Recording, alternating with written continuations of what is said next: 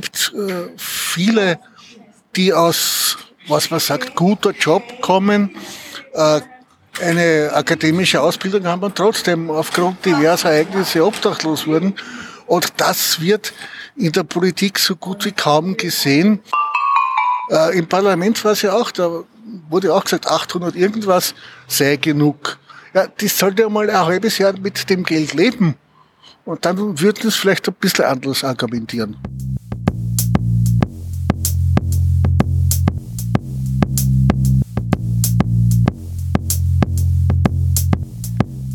Unter Palmen. Der Podcast wird euch präsentiert von dem gemeinnützigen Verein Argument Utopie.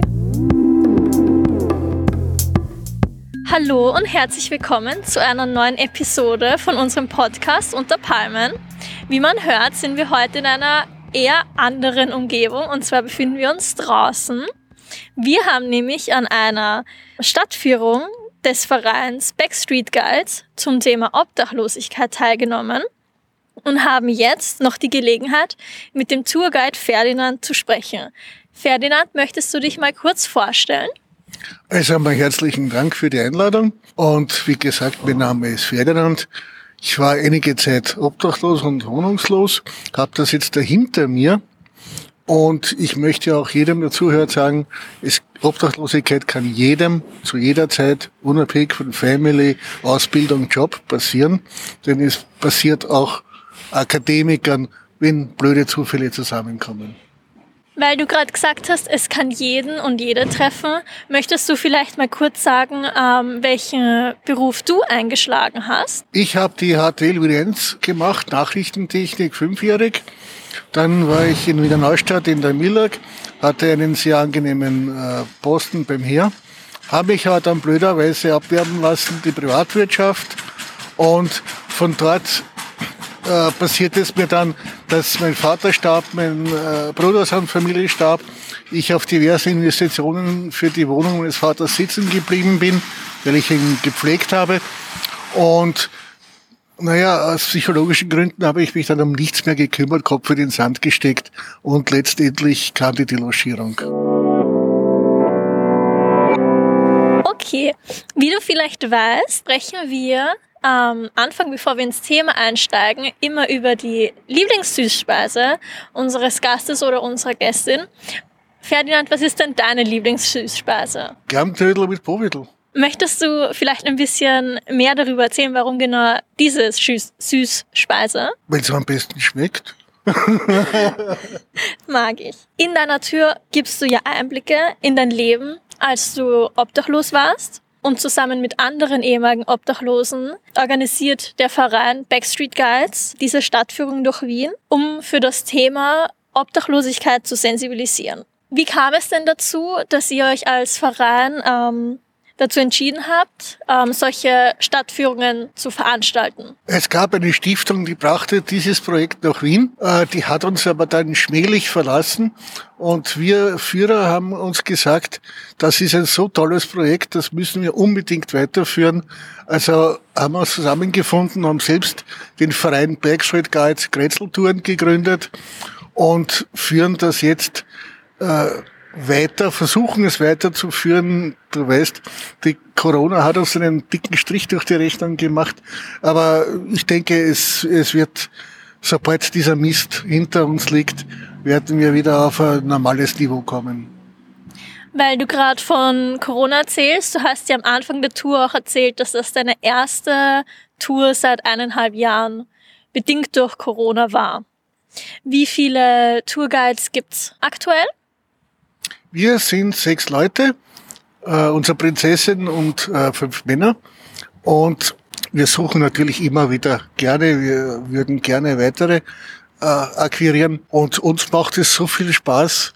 Äh, das wirkt sich auch auf das Publikum selbstverständlich aus, das kriegt es auch klar mit. Und äh, dass die immer ein Erfolg waren. Und in früheren Zeiten hatten wir regelmäßig mindestens einmal die Woche eine Tour. Aber jetzt, wie gesagt, wurde uns da ein Strich durch die Rechnung gemacht. Äh, wir haben dann vorne den Möbelmax oder was immer das ist.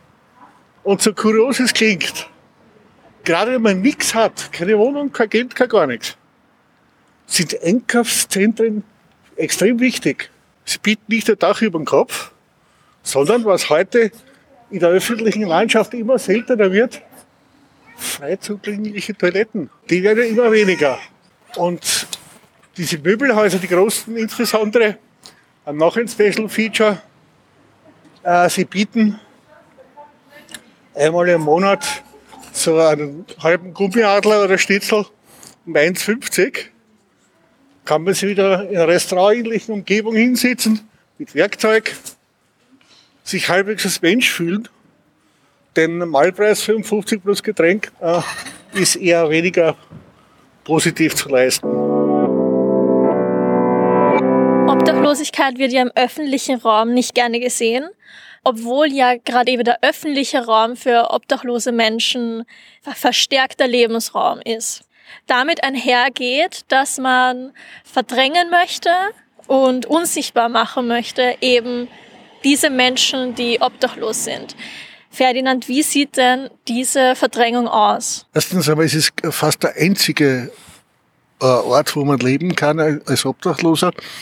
Und äh, natürlich die Wirtschaft sollte eigentlich froh sein, äh, dass äh, diese Leute gezwungen sind, ihr komplettes Geld auszugeben. Äh, das äh, belebt die Wirtschaft und bringt natürlich auch wieder Steuern etc ganze Wurm, der dahinter herumlungert. Und in Österreich oder insbesondere in Wien ist es ja doch so, dass sich die, die meisten Obdachlosen ihren Status verstecken wollen.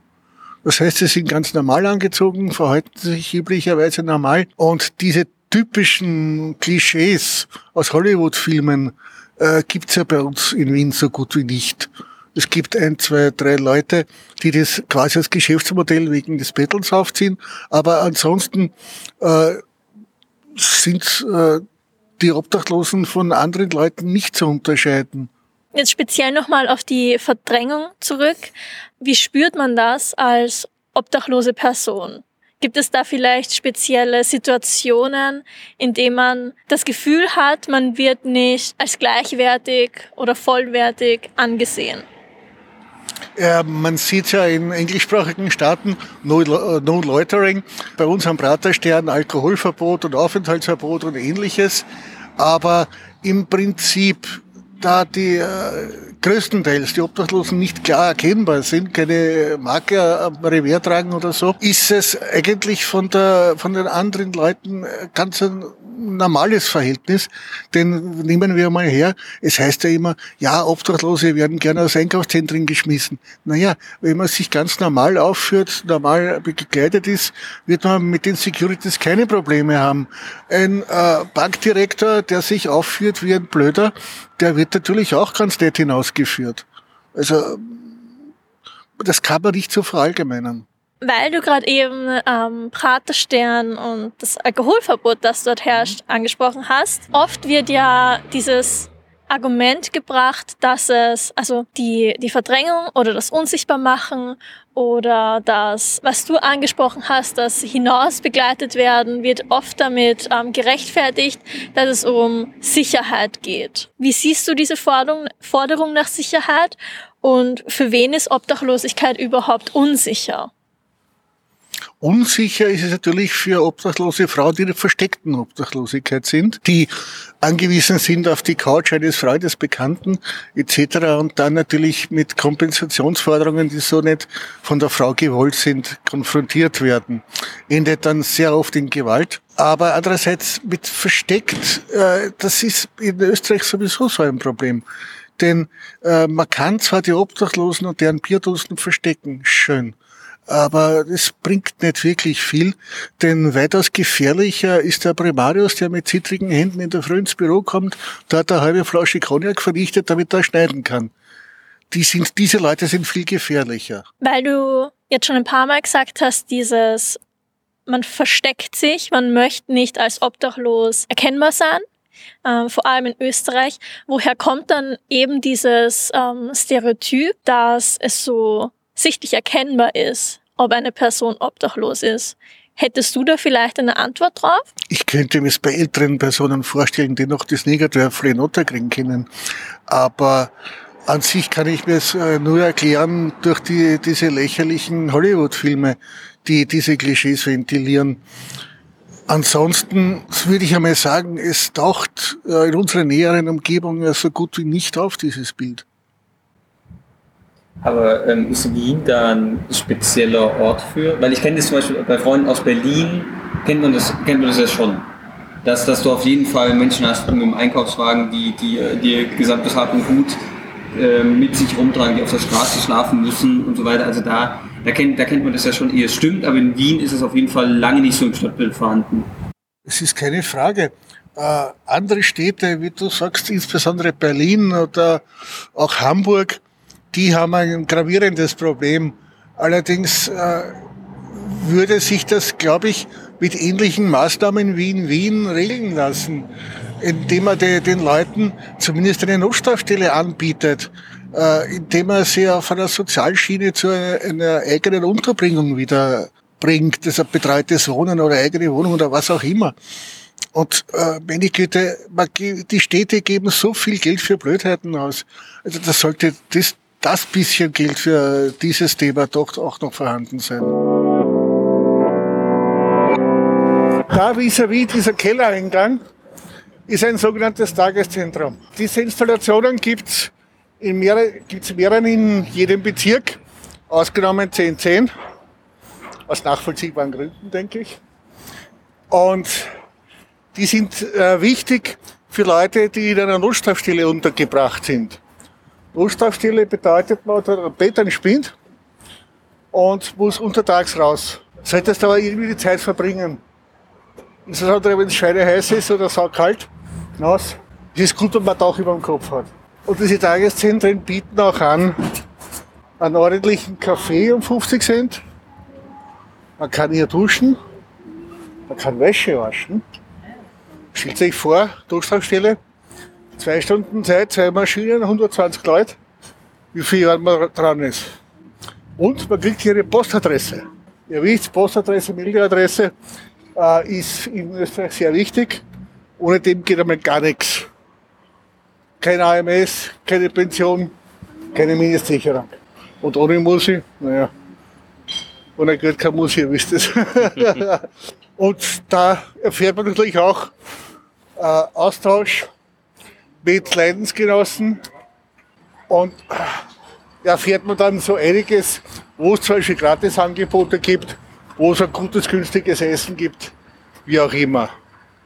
Zum Beispiel erfährt man dann, dass die Pfarre hier, unabhängig von der großen Caritas, für Leute, die es brauchen, Unterstützungen bietet, wie Gratis-Konserven, Gratis-Parkwaren, Gratis-Kleidung. Äh, während die große Caritas intelligenterweise das ungefähr bis halb zehn oder so austeilt, Gratiskleidung. Äh, insbesondere lustig für Leute in der Notstrafstelle, wo die erst um 18 Uhr wieder rein dürfen. Die teilen das ab halb fünf, fünf aus, also kann man von da direkt rüberfahren. Die man wenigstens ein bisschen nachdacht. Du auch in der Natur erwähnt hast und gerade eben bei den Notunterkünften, was für Angebot gibt es denn speziell in Wien für obdachlose Menschen? In Wien haben wir halt die Notstrafstellen, die größtenteils von der Gemeinde getragen sind. Dann gibt's die, äh, die Tageszentren, die auch größtenteils von der Gemeinde getragen werden, wo man äh, eine Zeit des Tages verbringen kann mal gratis Frühstück, sehr günstiges, nahrhaftes Mittagessen, man es kriegt. Äh, ja, dann gibt's Übergangswohnheime.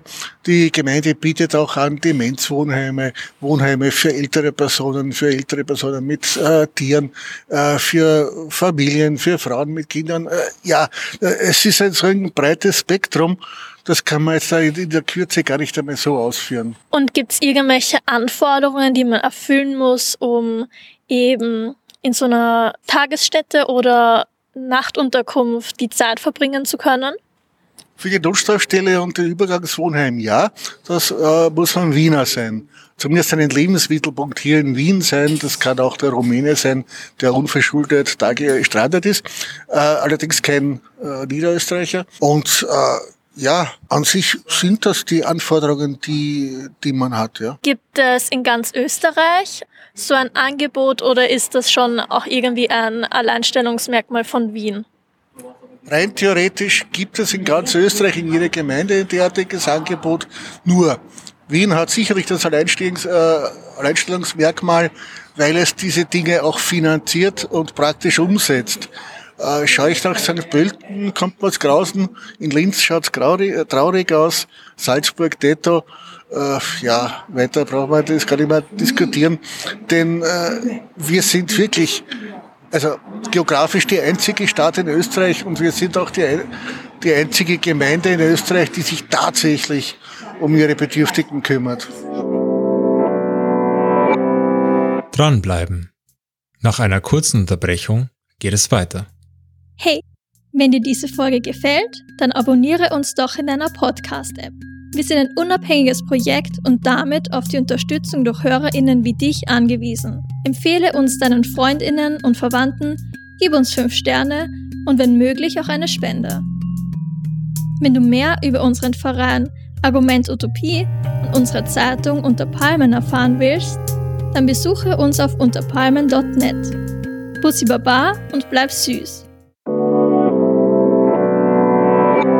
Dann will ich zu einem anderen Diskussionspunkt gehen. Obwohl obdachlose Menschen genauso Teil der Bevölkerung sind, ähm, werden sie politisch und in der öffentlichen Wahrnehmung eher nicht wahrgenommen. In welcher Weise findet Politik im alltäglichen Leben von Obdachlosen statt? Äh, insoweit sich die Leute bereits vor der Obdachlosigkeit für Politik interessiert haben, werden sie sich auch weiter interessieren und wählen gehen, selbstverständlich. Wer sich vor der Obdachlosigkeit nicht dafür interessiert hat, wird es auch in der Obdachlosigkeit nicht tun. Äh, und natürlich, äh, Politik hat immer äh, Auswirkungen auf diverseste Gruppen, seien es Pensionisten mit der Pensionserhöhung, seien es Obdachlose mit unverständlichen Kürzungen oder Krankenanstaltengebühren oder alles Mögliche. Hat immer Auswirkungen. Nur ist es halt traurig, es gibt viele, die aus, was man sagt, guter Job kommen, eine akademische Ausbildung haben und trotzdem aufgrund diverser Ereignisse obdachlos wurden. Und das wird in der Politik so gut wie kaum gesehen. Da glaubt man immer, das sind nur die, die saufenden Bauarbeiter, die obdachlos werden. Ja, dem ist nicht so. Es sind viele alleinerziehende Frauen, die alleine durch die finanzielle Belastung obdachlos werden ohne dass sie irgendwelche Fehler begangen hätten oder keine Termine eingehalten hätten oder was auch immer. Es ist ein, ein so ein, ein breiter Zugang zur Obdachlosigkeit und zur Bedürftigkeit überhaupt, dass äh, man gar nicht äh, ein einzelnes Thema herausnehmen kann. Eben weil es tausende Zugänge dazu gibt und immer von einem individuellen Schicksal abhängt. Was macht das so mit einem, wenn jede Geschichte, wie ein Mensch obdachlos wird, individuell ist und auch fernab von den Stereotypen, die es gibt, ähm, passiert, dann doch auch in der Politik solche Stereotype weiter transportiert werden. Hm, wenn ich mir ein gewisses Bundesland da im Westen anschaue, wo einmal formuliert wurde, mit 600 Euro äh, finden die Leute das auslangen. Wenn ich daran denke, dass, ich, dass man ungefähr 300 Miete zahlt und dann soll man sich ernähren auch noch und vielleicht äh, was zum Anziehen haben, äh, das muss man der Mensch einmal vorrufen, wie man das mit 600 Euro schafft im Monat. Äh, Im Parlament war es ja auch, da wurde auch gesagt, 800 irgendwas sei genug. Ja, das sollte mal ein halbes Jahr mit dem Geld leben. Und dann würden es vielleicht ein bisschen anders argumentieren. Weil du ja gesagt hast, dass das politische Engagement ähm, von obdachlosen Menschen auch wieder, da ändern sich die Interessen nicht vor und während der Obdachlosigkeit. Ist es äh, für Obdachlose möglich, sich politisch zu engagieren? Äh, ich wüsste keine Partei, die Einschränkungen bezüglich Obdachloser hat. Äh, wählen kann man genauso gut gehen.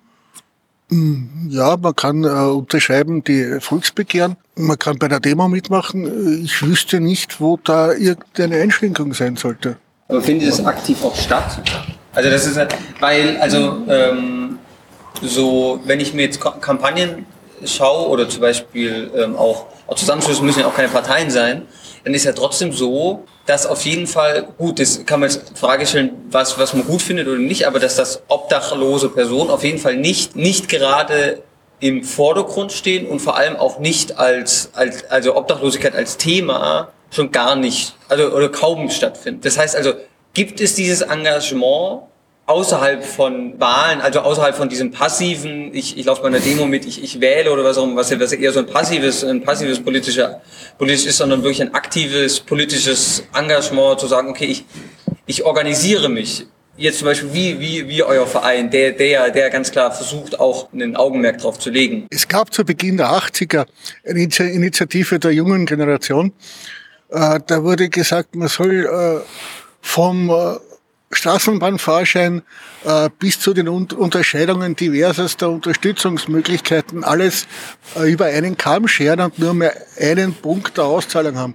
Würde man sich viele Kontrollen ersparen, Administration würde ersparen, man könnte das gesparte Geld zusätzlich in den Topf reinschmeißen. Äh, natürlich äh, hätte das nicht nur Obdachlose betroffen, aber auch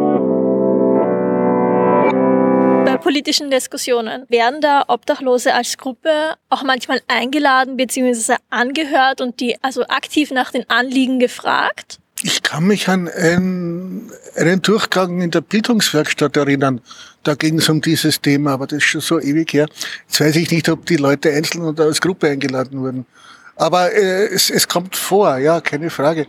Und auch die, äh, die pure Storle hatte mal äh, irgendein äh, Seminar oder so eine Veranstaltung. Hättest du jetzt irgendwie im Kopf, bei welchen Parteien das vor allem vorkommt? Also gibt es da Tendenzen oder ist das in allgemeinen Diskussionsrunden eher der Fall? Naja, ich würde mal sagen, es sind eher die progressiven Parteien, weil die ÖVP, die äh, unterstützt und subventioniert ja gerne Milliardäre und die, die Nationalisten, die sind sowieso außer Obligo. Was könnten denn deiner Meinung nach stadtpolitische Perspektiven sein, um die Situation für Obdachlose zu verbessern, beziehungsweise Obdachlosigkeit als Ganzes irgendwie verhindern zu können? Zur Verbesserung beitragen könnte sicherlich, dass man die Stadtmöblage wieder auf den alten Stand bringt. Also ohne die Bügel in den Bänken, dass man sie nicht hinlegen kann, äh, keine abfallenden Sitze, dass man immer wieder runterrollt. Und natürlich, es hängt sehr vieles immer an Geld. Klar, es führte zu weit, dass man hinter jedem Wiener einen Sozialarbeiter stellt, das Geld haben wir nicht, hätte man nie. Aber vielleicht könnten äh, die Angebote etwas niederschwelliger werden. Und da bietet eine Chance das Neunerhaus mit dem Peer-Programm, dass man Ex-Obdachlose zur Beratung aktuell Obdachloser abstellt. Da gibt es schon einige Schrauben, an denen man drehen könnte. Natürlich, äh, als wenn man das Schicksal durchgemacht hat, hat man einen anderen Zugang, eine andere Perspektive äh, zu diesem Thema. Kennt auch einige Hintertüren, die man nutzen kann, wenn man irgendwas braucht.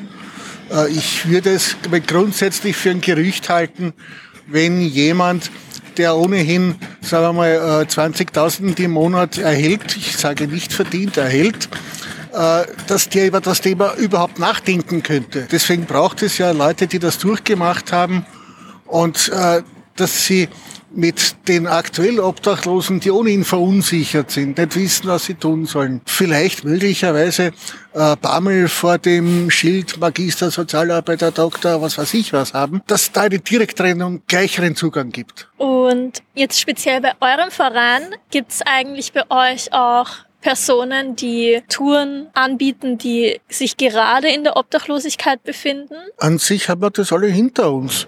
Wenn wir das nicht hinter uns hätten, könnten wir gar nicht die, das Hirnspalz aufbringen, um eine Tour zu entwickeln und mit den Leuten auch zu, äh, zu sprechen und äh, dazu zu stehen. Äh, wenn man direkt obdachlos ist, hat man viele andere Probleme, wie wo kriege ich meine äh, nächste Nahrung her, äh, wo kann ich schlafen, etc. Viel dringendere Probleme, die die ganze intellektuelle Kapazität blockieren. Das kann man wirklich erst machen, wenn man davon frei ist. Wenn man keine Sorgen mehr hat über die Existenz, wenn man ein Dach über dem Kopf hat, wenn man regelmäßig Nahrung zu sich nehmen kann, ja. Wenn ich dazu fragen darf, wie lange hat's für dich gebraucht, dass du so offen mit deiner Geschichte zur Obdachlosigkeit darüber offen sprechen konntest? Ich habe ganz zu Beginn äh, habe ich gesehen, das quasi als äh, Psychoersatz. Das war eine, meine eigene Psychobehandlung. Äh, und dann äh, was immer mehr, nur mehr Spaß, dass ich den, den Leuten äh, etwas erzählen kann, was sie noch nie gehört haben, was sie vielleicht zum Nachdenken bringt, was sie vielleicht an einen etwas anderen Standpunkt einnehmen lässt, mehr Verständnis für Leute in ökonomischen Schwächen. Und äh, ja, manchmal fühlt man sich doch schon fast schon als Lehrer. Ja. Dann bedanke ich mich äh, herzlich bei dir für das interessante Gespräch und die interessante Führung und möchte auch an dieser Stelle ähm, allen Zuhörenden äh, darauf hinweisen, dass man auf der Website immer wieder sehen kann, wann die nächsten Touren stattfinden. Es gibt auch viele weitere Tourguides, wie wir bereits gesagt haben. Und mir wird gerade ein Kärtchen zugesteckt. Und alle Infos werden von, von uns natürlich verlinkt. Besten Dank, danke. In unserer neuen Ausgabe der Unter Palmen findet ihr auch ein Interview mit Sandra und Hedi, die sogar neben mir sitzt gerade zu weiteren Backstreet Guides. Ihr könnt die Zeitung unter www.unterpalmen.net kostenlos bestellen und das interessante Interview darin lesen. Vielen Dank fürs Zuhören. Gebt uns doch eine 5-Sterne-Bewertung auf Spotify und wir hören uns beim nächsten Mal.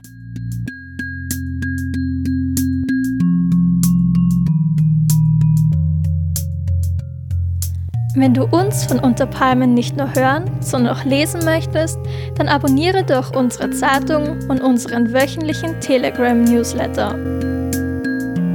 Wir freuen uns über Spenden und neue Fördermitgliedschaften.